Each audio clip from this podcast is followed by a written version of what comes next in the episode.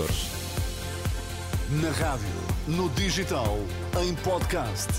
Música para sentir, informação para decidir.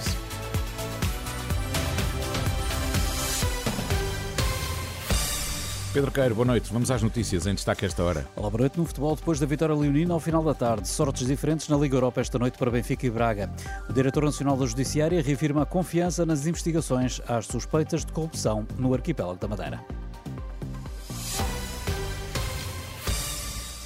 O diretor nacional da Judiciária reafirma a confiança nas investigações às suspeitas de corrupção na Madeira, apesar de terem sido ontem libertados os três eh, detidos eh, perante eh, a falta de indícios de crime, segundo o juiz.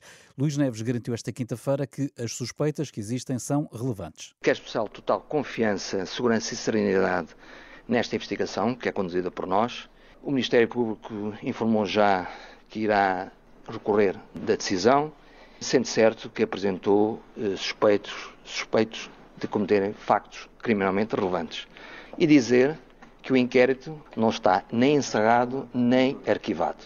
O diretor da Polícia Judiciária garantiu ainda que não mudaria nada na operação que decorreu há três semanas e que levou à detenção do então presidente da Câmara do Funchal, Pedro Calado, e de mais dois empresários. Já o presidente da República, interpelado esta noite pelos jornalistas e apesar de ser o mais alto magistrado da nação, não quis comentar.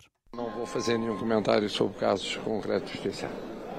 Eu não queria... faço, nunca faço, portanto eu não faço. Mas como é que se explica que três cidadãos estejam eh, detidos durante faço, 21 não... dias? É o resultado da falta do pacto de não justiça faço, que não se faço, defendeu? não faço nenhum comentário sobre um caso concreto e uh, nunca fiz.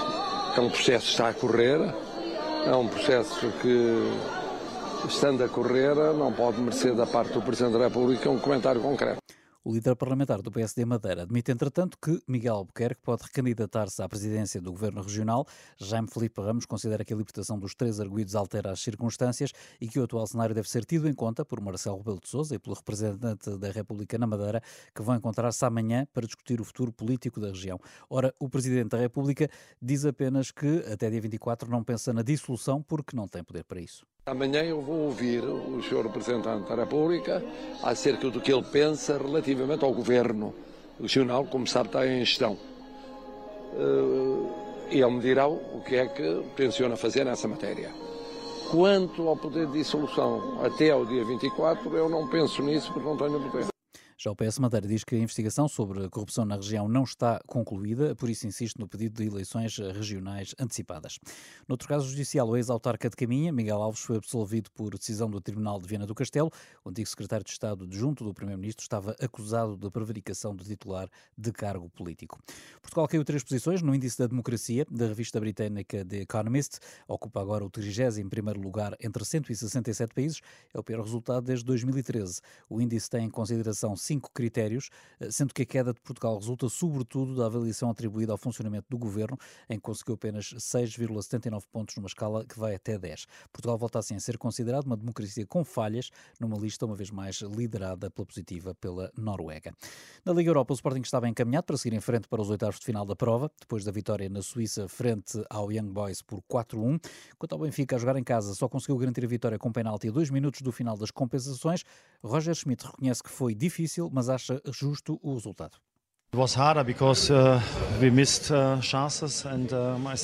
Foi difícil porque falhámos oportunidades, cometemos um erro, demos-lhes a hipótese de marcar um gol na única oportunidade que tiveram e por isso foi difícil. No final conseguimos pelo menos ganhar o jogo, tivemos de lutar até o último segundo, mas foi uma vitória justa. Já o Braga, apesar de favorito, foi derrotado em casa pelo Karabakh por 4-2 e compromete a manutenção na prova.